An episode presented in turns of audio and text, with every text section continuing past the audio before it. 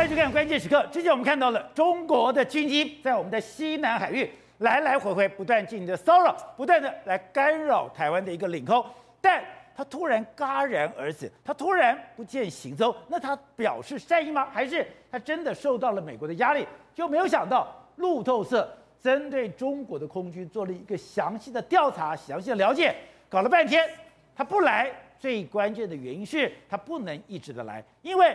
它的引擎寿命大概只有美国的三分之一，它的维修的时间大概也要比美国多三倍以上。更可怕的是，它的整个起降，也就是美国飞机出击回来再降落，降落出击再来，它最高可以来回三次。但你知道，中国这些哎，已经视为准战区的，来来回回最多一次，也就代表整个中国空军的能量是非常的薄弱。如果它要维持这样的一个高强度、高密度的不断来骚扰。过了一段时间，你可能看到受到最大打击的反而会是中国的空军，也就是当中国的空军它有一个致命的缺点，它的引擎热断的叶片它永远做不好，而这个叶片永远做不好的状况下，它的寿命、它的效能、它的维修都会出现极大的问题。好，在这段里面，台湾国际法学会的副秘书长林廷辉也加入我们讨论。廷辉你好，大家好。好，So。我看到了路透社的报道，把我笑死了哦！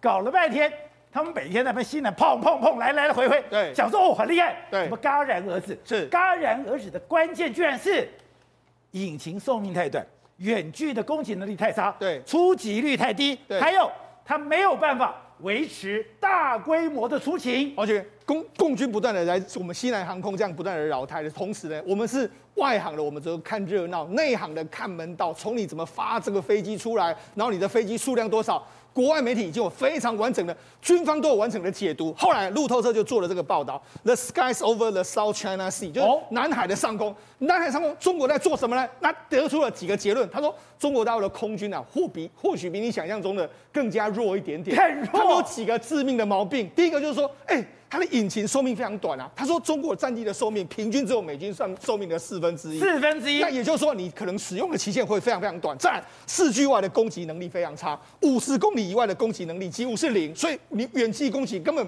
不是美国的对手。美国可以打到两百公里、三百公里外耶。对，再来出击率低，也就同同一同一台飞机呢，美国一天可以出席一一一点五次，但是中国大陆很难每一天呢出席两到三次以上的高强度的这个飞行，所以中国的飞行员没有办法做这样。另外一个，他们根本后勤补给非常的差，所以没办法出维持所谓大规模的这个出动。每次出动回来都要后勤补给，都要飞非常久的时间，所以没办法这样高强度、高持续的这样进行这样大规模的演练。而且我们看到路透社特别把这个图给弄出来，这个是台湾，他们就也注意到这个中国的军机在台湾的西南海域，甚至绕到台湾的东边，对，要对台湾造成威胁。是，可是它最关键的问题是，你要骚扰，你要透过你的军机骚扰，对，可是它的军机。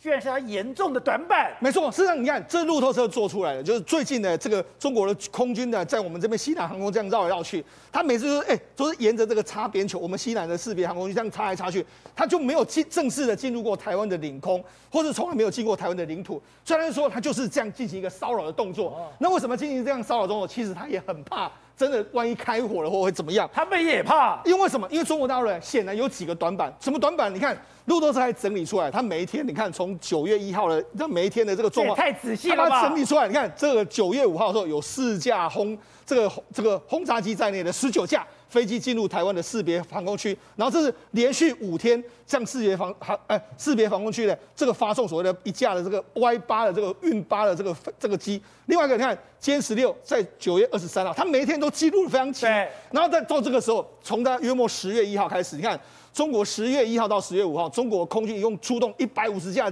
飞机进入台湾的这个防空识别区，这样一个状况哦。然后后来哎之后就没了。就这样就没了。对，十月一号到十月五号之后，有四天没有飞进我们的防空识别区啊。的国庆过完就没了。对，然后越来越少，越来越少。你看，那个时间跟你讲，几乎都没。你看，又又没有没有来。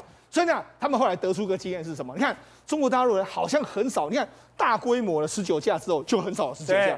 然后呢，哎，又有这个十九架，再一次隔了，已经隔了多少？九月五号到九月二十三号，隔了十几天才有这样。然后又隔了几天之后，哎，这时候才有大规模。但大规模来了之后呢，他又没办法来了。所以他得出的结论就是说，中国你在整个后勤补给的能力不足之后，你要这样大规模的出动，其实对你中国空军本身呢，形成一个重大的负担啊。因为我们知道，你要掌握制空权，掌握制空权，你不是一波就可以处理的，是你要一波一波再一波。对，可是没有想到，中国。进行完一波攻击之后，对，他就后继无力了。他们到了十月一号到十月五号那个高潮之后，哎，好像就完全都没有了。那到底是出了什么问题？好，现在美国就开始，你看他们就这样一直这样子高潮之后，然后就没了。那到底是出了什么样一个大问题呢？现在美国就一个一个开始给你揭秘。哦，揭秘是什么呢？就说呢，哎，因为你的这个发动机啊，你根本不如美国的状况，甚至你的飞机的寿命都是不如美国。你看，你的心脏就完蛋了。对，没错，这是美国的 F 二十二，还有美国一直哎日。哎，中国一直跟他拿来比的这个歼二十，好，那美国用的是 F 一一九的这个发动机，那个它美国整个研发费用是两百八十亿，所以呢，它采购数量一百八十机啊，所以每一架约莫是三点三九亿，但是呢，三点三九亿的时候，这个 F 二十二目前呢，根据他们官方的数据，可以用大概约莫是八千个小时，然后极端下面可以服服役大概一千一万五千个小时，所以每次出行的费用大概是五十万人民币左右。那事实上，你看以这个中国的歼二十来说的话。你以为歼二十很便宜？没有啊，歼二十一共花了三百多亿人民币，就三百多亿人民币之后，整个因为它的数量没有那么多，数量比较少，所以它一台的话造价也大概两亿美金哦。欸跟你的二点三三点三九，其实其实也没有差太多。所以一个 F 二十二是三点三九亿美金，而歼二十也要两亿美金。没错，那另外一个，它飞行一个小时的时候，因为它有很多涂料，什么有了没有的这个中东西，甚至我们不是在讲过吗？它整个降落的时候还需要有这个这个降落伞在后面，对，所以整个收起来的这个状况，或是整个后勤补给的消耗量，其实是更大。那每花一个小时，每飞一个小时也要五十万人民币，哎，跟 F 二十二一样，F 二十二一样啊，所以呢。你在军内，你的军费没有美国那么多，你跟他玩一样，尤其他们一直不断的来骚扰的话，他们军费也会形成大规模的这个负担。另外一个，为什么他们的寿命呢？他们寿命就只有两千个小时。哦，为什么寿命只有两千个小时？主要就在发动机的差异。这个 F 一一九的发动机可以用八千个小时，但是这个太行发动机也是中国自己研发的，它的寿命就只有两千个小时而已，也差太多了吧？对，那为什么他这样说？这个不是我们讲的哦，这八千跟两千，这其实是俄罗斯媒体说的哦，他就是说什么？太行发动机存在重大的隐患，随时可能在空中爆炸。歼二十有可能空中爆炸？为什么？因为事实上，这个中国大陆一直想说，哎、欸，我们呢，过去一段时间呢，我们所有的发动机都是从俄罗斯拿过来的，我们也想自制啊。你看，他们最早从俄罗斯拿过来是这一款 AL 三十一 F 的这个发动机，这是用在苏二十七。那中国大陆就把这个这个发动机呢，拿来加以改良改造，他们想说做出他们自己的这个发动机。果然在前几年的时候，他们做出了这个。代号叫 W 十 A 的这个太行发动机，那这个发动机来说的话，就是从俄罗斯的改良而来。它前前后后，宝杰知道，它前前后后一共砸了多少？一千五百亿人民币，已经砸了那么多钱开始研发哦。但是到目前为止，研发的话出了很大的问题。什么问题呢？譬如说，你看我装上去之后，理论上他们都有一个理论值，譬如说我的这个发动机用多久之后要维修，对不对？他们原本说是一百五十个小时，结果结果没想到他们四十个小时就要维修了。也就是说，那不是动一动就要维修了？对，它的维修，所以为什么他没办法做长时间或者持续的这个维持续的这个这个所谓的来台湾骚扰？因为它四十个小时，你只要飞四十个小时，就马上要维修，所以它的带料的时间要非常长。它所谓的维修不是小规模，不是说哎回去修一下，是要比较大规模的维修周期哦。它居然要这么久的这个时间。好，那再来，为什么俄罗斯会说呢？你这个问里面会出现所谓爆炸爆炸问题？他说问题是出现在你的叶片。叶片呢？因为那这里面发动机里面有一个非常重要，就是叶片。是，而且叶片在转动的时候，你不要以为，哎，这个叶片是很简单的事。如果这个发动机是一个一个皇冠的话，叶片就是那个钻石。你只要把这个技术掌握好，你就会做得非常好。但是偏偏这个叶片呢，哎，不好意思啊，俄罗斯没有教你这个叶片啊。我你可以学习所有东西，但是你叶片做不出来的时候，你的发动机的寿命就是没办法那么长。也就是一个引擎。它有冷段，它有热段，而在热段的时候，它的温度在三千度以上。对，你的叶片如果不好，对，马上会出问题。对，欸、我们也会造金国号战机，我们也会做 FIDF 啊，对，不会做不出来，我们也是叶片做不出来。没错，为什么那个叶片难呢？第一个，那个叶片要叫做单晶结构的这个叶片，单晶结构的叶片呢，主要是它要能够的，你它平常的时候它是有这个韧度的，但是呢，如果你要转动的时候，它变得非常的坚韧，而且它要能够忍受高温跟低温，所以它们整个叶片品质不好之后，它们会导致它整个发动机它的寿命就是比它短，甚至有可能会随时解体，因为温度你根本没有达到人家的那个标准啊！你如果使用过当的时候，你是真的有可能会在空中出现非常巨大的这个意外事件。所以俄罗斯的分析就说了。中国的空军有非常严重的短板，对，所以它的起降的次数，对，就比一般的飞机要少一半以上。对，我觉得俄罗斯说的非常的残忍啊，他就说了，太阳发动机跟俄罗斯的发动机距离就像月亮一样的遥远，他居然这样说，哎、欸，其实呢，其实大部分都差不多，就是差在这个叶片。你在学我的发动机，但我们的距离是地球到月亮，所以你就知道说，其实这个差距真的非常大。好，那这个发会差距到多大？你看这个俄罗斯的这个相关的说，你看我们一个月俄罗斯的轰炸机取得重大成果，一共出动了一千六百三十一个架次，它架次非常非常多。另外一个美军就说，你看我们美军呢完成了这个每架战机每日都能够出击大概一点五次，然后三十二架架次每天可以完成四十八次的这个起飞，所以你看我们可以持续的维持。我战机没那么多的时候，我可以持续维持高强度。可是你看。换过来，如果是中国的话，中国呢？我们讲四十个小时，你就要修一次。你四十小时，你多你要修多久的时间？他说平均出动一个架次，一天就一个架次，一天只能一架次。对，所以你看，跟每一架飞机只能飞上去再回来，就不能再动了。就不能用。你看美国是一点五次，然后你是一次，那你的飞机数量你要人家一点五倍才能跟他一样的、啊。而且美国有需要可以到二到三次哦。所以你就知道说，其实就目前整个战机的品质来说的话，你跟俄罗斯或是你跟美国根本就不是在同一个水平之上。也难怪。中国空军在二零一五年跟泰国空军举行了鹰击二零一五，对，结果在模拟空战的时候，哎，泰国哎，对，零比四惨败。没错，那一次也是让中国大陆非常的痛苦。为什么？事实上，中国那一次是派了苏二十七，还有这个歼十一。歼十一事实上他们自己产的，他当时也是加装了他们自己的这个所谓发动机，就去了之后跟法国这样，法国是买什么？瑞典的这个算是这个施修的这个战机，就没想到，哎，打起这个实战的操演里面来说是零比四啊。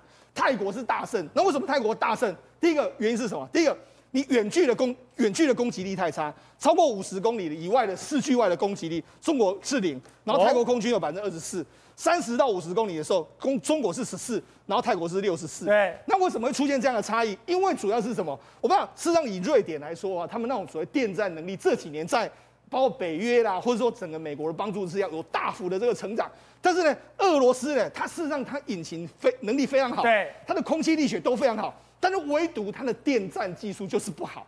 因为为什么？因为俄罗斯目前的电站呢，很多我们我们就讲过晶片，对，它还要来跟我们台联电挖九十纳米的相关的人才，人家人家美国都已经用到十十几纳米的这个状况，所以他们显然存在一个非常大的差异，这是中国大陆没办法迎迎头赶上。所以告诉你说，中国虽然模仿了俄罗斯非常多的东西，想从那边学过来，但是在整个实战上面，远距离攻击上面，可能都有非常大的差异性。所以它的发动机根本就跟第一梯队不是跟俄罗斯差很远，对，是跟全世界都差很远。没错，我就讲嘛，实际上这整个这个这个所谓生产线里面来说，它需要很多很有技术的这个工人，因为呢，它的这个很精密嘛，所以你知道。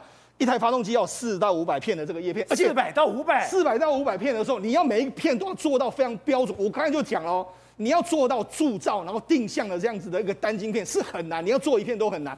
你要四到五百片，而且四到五百片的时候，你的公差是不能够有丝毫的公差。你只要有一片做的不对的时候，往往就会完全报销。所以这个对中国来说是个难以克服的问题。所以。为什么他们太行的系列的这个发动机到目前为止都还没办法解决它发动机动力不足的这个情形？所以他们过去出了一个非常糗的事情。你不要说你的引擎做不出来，你不要说你热锻的这个叶片你锻造不出来，我光是维修把它拆下来拆下来再装回去，竟然。装坏掉，没错。你看他们之前因为有个发动机的这个支点的轴承可能出问题的时候，哎，他们决定把它重新来给它组合，就被它拆掉之后再回来之后就已经没办法回来。我就跟你讲，这个整个发动机的精密度是远超乎大家的想象，难度也是相远超大家想象，这是中国大陆目前为止没办法克服的一个高山。好，正好刚才讲的是，现在我们的汉光三十七号的兵推，像您讲的，我们竟然大胜，为什么可以大胜？因为我们可以保存战力。我当时想，哎。为什么在保存第一级的战力以后，我们可以快速的反攻？搞了半天，中国的战机只能起来一次，来回去它就回不都起不来了。所以就趁他起来再回去那个空岛打回去，而且甚至我们还可以把中国的沿岸的所谓的空军基地全部都炸毁啊！这东西才是汉光兵队可以赢的关键。几个因素，我要先讲汉光兵推，一般来说都是兵推三年到五年后未来的兵力哦。可是这次特别强调是兵推二零二一年现有部队跟装备，现有兵力，这，这不同概念的。正常来说，我们要先兵推三年后我们会获得什么武器？未来我们兵武武武器一到，要怎么部署，这才可以直接去部署。可这次很特别，是现有武器跟装备哦。结果呢，你看哦，当中国一开始他们想定万箭齐发跟万炮齐发打台湾，这是完全正确的想定。可是呢，他说我们做第一级承受要战力保存，战力保存到哪里？加上空军基地大家都熟，绿岛蓝屿有基地，大家也不意外。可它里面是有个国外某空军基地耶，那这件事情就非常非常令人疑惑。里面有国外某空军基地，对，这是公布的需求。国外某空军基地的话，那唯一可以想象，第一个与那国岛。与那国岛的机场我查过，两千公尺，它距离台湾就一百多公里而已嘛，对不对？两千公尺什么概念？我们的 F 十六最短起飞距离就是四百米，所以与那国岛的机场是完全符合的。另外一个加手纳空军基地离台湾七百二十五公里，距离我们 F 十六 V 的战斗半径是八百公里，也符合哦。所以呢，站在台湾来说，我们原来战力保存如果降落到日本国外某空军基地，最有可能是日本嘛。如果降落到日本的话，中国会面临到两难哦。打不打？打下去构成日本自卫队参战的的的的元素嘛，对不对？那如果不打的话，那我们台湾就两两战力保存嘛。对。所以呢，这东西呢，我们战力保存完后，很有趣的事情是，宝杰哥，你有没有注意到一个讯息？美国智库公布的解放军沿岸三个空军基地——龙田、惠安还有漳州空军基地这三张图，他们都在做所谓的修建。扩建，对，扩建，而且这三个空军基地都是对台空军基地哦，打台湾就是飞机就从这边起飞。你说三个打台湾的空军基地现在都在大扩建，不止扩建，他们做什么加固式机堡？意思是什么东西？怕被炸？对，怕被炸嘛？你不是打台湾的吗？你做什么加固式机堡？你知道吗？他们原本的停机棚我看过，就是简易露天停机棚，它是没有防炸功能，因为他们觉得台湾不可能反攻大陆，没这件事。可是呢，美国智库公布的这个讯息。明确表示，我们台湾的飞弹是可以打到中国的嘛？结果呢，在这一次汉光兵推里面，竟然出现了三个过去根本不敢讲的飞弹。第一个熊二一的巡弋飞弹，一千两百公里；第二个叫做云峰飞弹，两千公里。我原本看到这边的时候，我就觉得已经很夸张，两千公里，它竟然还有一个叫做战术性暗制火力压制飞弹，连名字都没有哦，三千公里，三千公里等于是中国所有的。国土的每一个角落我都打得到。几个因素，第一个，我们战力保存做得好；第二个，我们有源头打击能力。可是中国当这三个机场被打掉之后，他们说只能从二线的机场起飞啊。你从二线机场起飞，他们面临到一个很问题，远。对，你油跟飞弹你要带哪一个？你只能二选一啊！你带了油过来没飞弹，没有用嘛。但你带了飞弹，油就飞不过来了，就飞不过来。它只能二选一，这是中国面临到最大问题。为什么？因为它的发动机的推力一直有问题，所以它的发动机推力有问题，不止寿命哦。推力有问题的时候，你油跟弹二选一。你如果油够，你弹不够，打打没两下又要回去，那就会发生刚刚的问题。还有一个最重要因素。美国已经在整个第一岛链做好前沿部署，把 F 二十二全部丢在第一岛链。怎样前沿部署？主这样讲，日本延国基地已经部署十二架 F 二十二，关岛部署二十二架所谓的 F 二十二。为什么？他就是要去缠跟所谓歼二十缠斗之用嘛。所以哦，如果今天打过来，我们假设啦，第一级都承受不了，我们投降，我们大家就认了。可是如果承受得住的话，那就变成是美呃日本。台湾还有美国的三角联合战术，对于中国来说绝对不讨好嘛。所以这一次我，你是说我们就要能够承受第一级的飞弹的攻击，撑过了就有机会了，撑过就有机会。而且重点来说，如果他敢告诉大家说国外某空军基地是我们的战略碉堡的话，那表示他是什么？现有部队跟装备，表示已经谈好，我们可以在国外空军基地降落，这不是未来外交要谈的事情嘛？所以对于我们的国军，我觉得坦白讲，大家可以再有信心一点。好。因为刚刚讲到的，现在美国对付中国前沿基地已经都配属好了吗？在这个汉光基地，我刚刚听到最可怕的是，哎，竟然我们要保存战力，还可以飞到其他的国家去。对，当然我们周边国家，包含菲律宾还有日本，都是我们的这个所谓的实施第二级的一个重要的一个备援的一个战战地的一个地方哦。那现在问题是说，这个路透社的报道当中又凸显出好几个讯息出来。怎么样讯息？第一个就是说。这个美国的军方研判说，这一次来骚扰西南空域的这些战机，大部分都是从它的南部战区跟东部战区的一个呃这个军用基地来来出发的哈。那但是问题是说，他说那么多的架次来的话，反倒是给台湾的空军以及台湾的军队了一个好的一个演习的一个机会啊。什么叫好的演习机会？也就是说，因为我们现在来讲改变方式了，不是。升起空空军跟他伴飞，我们现在就是用雷达跟飞弹来瞄准他们。如果他有造次的情况出现的话，我们当然就会警告他，然后要他驱离。不走的话，我们如果进入到我们领空，当然用飞弹来对付他。但是重点是什么？我们除了雷达训练之外，还有另外就是所谓的电侦的一个问题哦。因为他的飞行员之间呢，你看这次从十月初出动了一百五十几架次，这时候他们之间彼此之间的通讯，我们都可以接收的。然后他们接收完之后。里面通话的内容，我们也可以了解。对，比如说一件事情，这些飞行员出来之后，到了我们的蓝屿绿岛的时候，会不会因为飞得太远之后，他们会不会紧张？讲话会不会有颤抖？或者是说他们跟他其他的飞行员之间的对话，是不是有什么蹊跷？这个我们其实我们的国军都可以掌握得住哦。那另外一件事情就是说，他们所我要补充一下，因为现在透露出来消息，中国的战场秩序纪律是非常差的。照理讲，我们只要上了战场。我们只能用密号、密语，只能用密码，你不可以用这种名名语来讲话。我们觉得最惊讶的是，中国在警告台湾，或者中国在自己沟通的时候。他们都是讲大白话。对，我们知道，共军在跟我们的空军在对话的时候，都被火腿族接收了嘛。那因为他是用公共的频道，但是如果他是用密的频道来讲的话，我们国军也有能力去破解它。现在问题就是说，他不断的那么多的架次来看的话，第一个知道他的行进轨迹，依他的操作方式，然后他的飞行的状态，然后还有。这个所谓的驾驶员、飞行员，他的本身的身体状态，另外还有一个很重要的东西，怎么样？其实，在中印边界的时候也常常发生的，也就是说，哪些飞行员他所操的乡音口音，到底讲的是什么话？哦、也就是说，如果你今天飞出来的四川话，你飞出来的是湖南话，或者是闽南话、广东话，其实台湾有个优势，就可以跟美国来合作，来相关的解密。但廷威，路透这讲的是对的吗？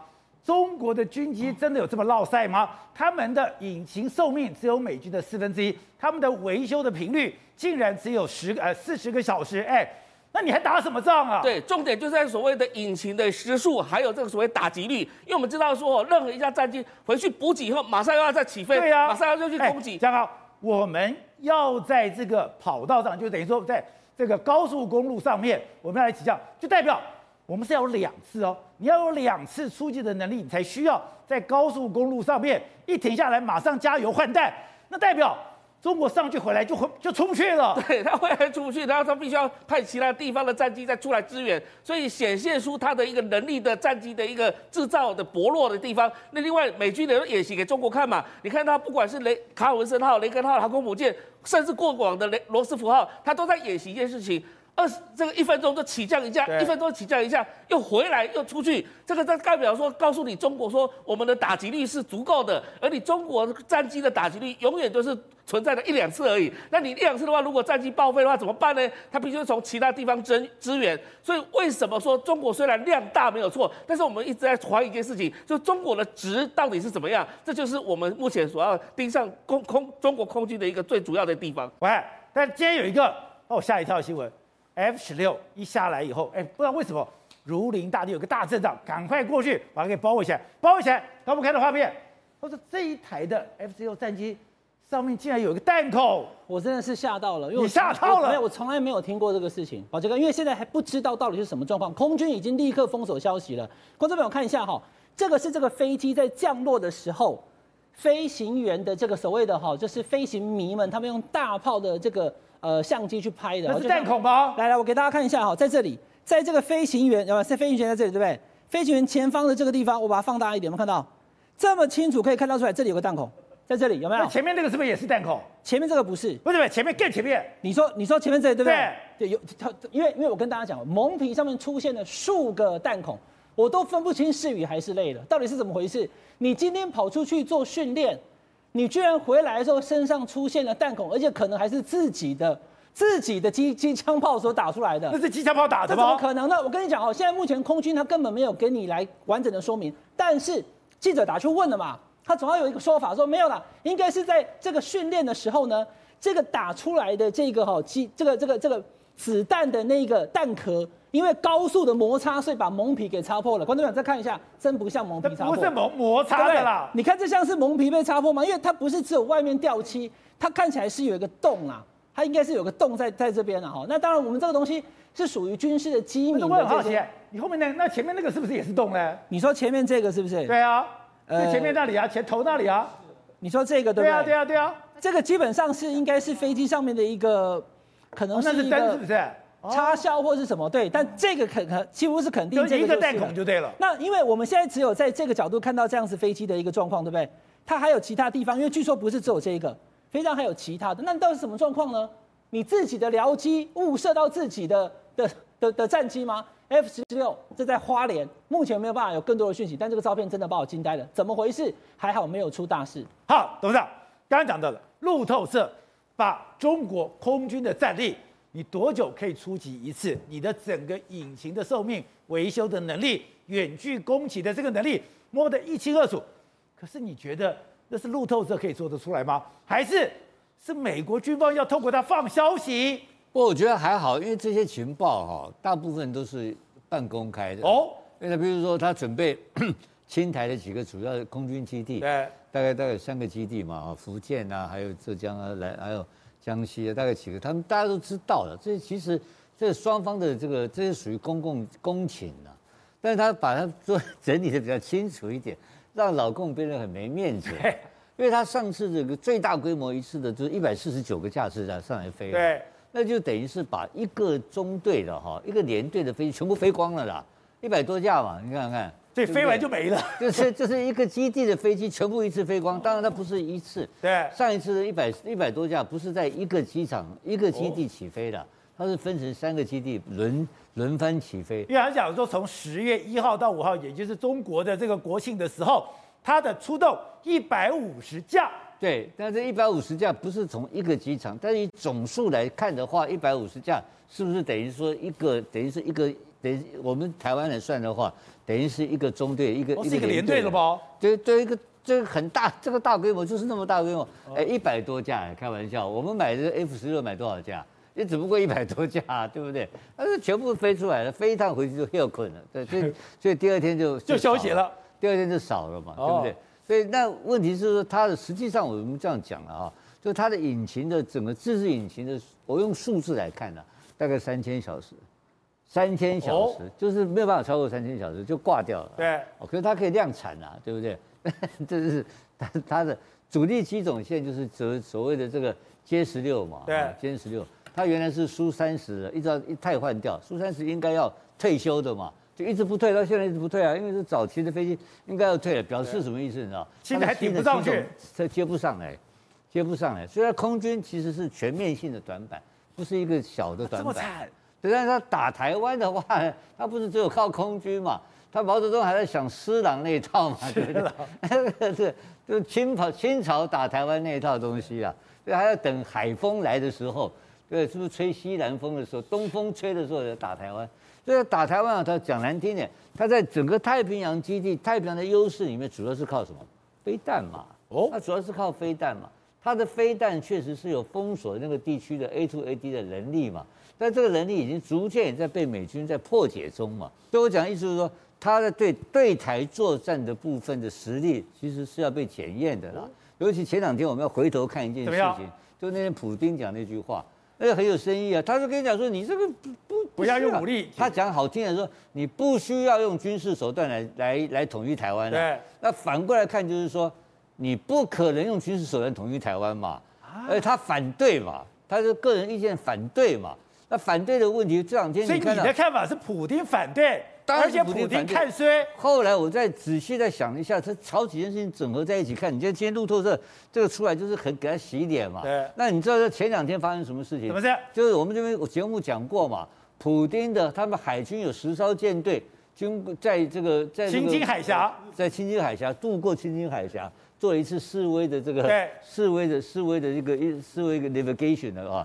那这个概念是什么意思？他就告诉你说，我们中俄两个是可以一起演习，啊，一起去吓吓日本人。吓日？为什么到吓日本人？为什么？因为我问你，他在搞台湾，他吓日本人干嘛？对，你知道为什么吗？为什么？北方四岛跟库页岛，因为他知道，普京知道，如果你小子如果打台湾的话，那这受伤最严重的国家不是美国，是日本人嘛？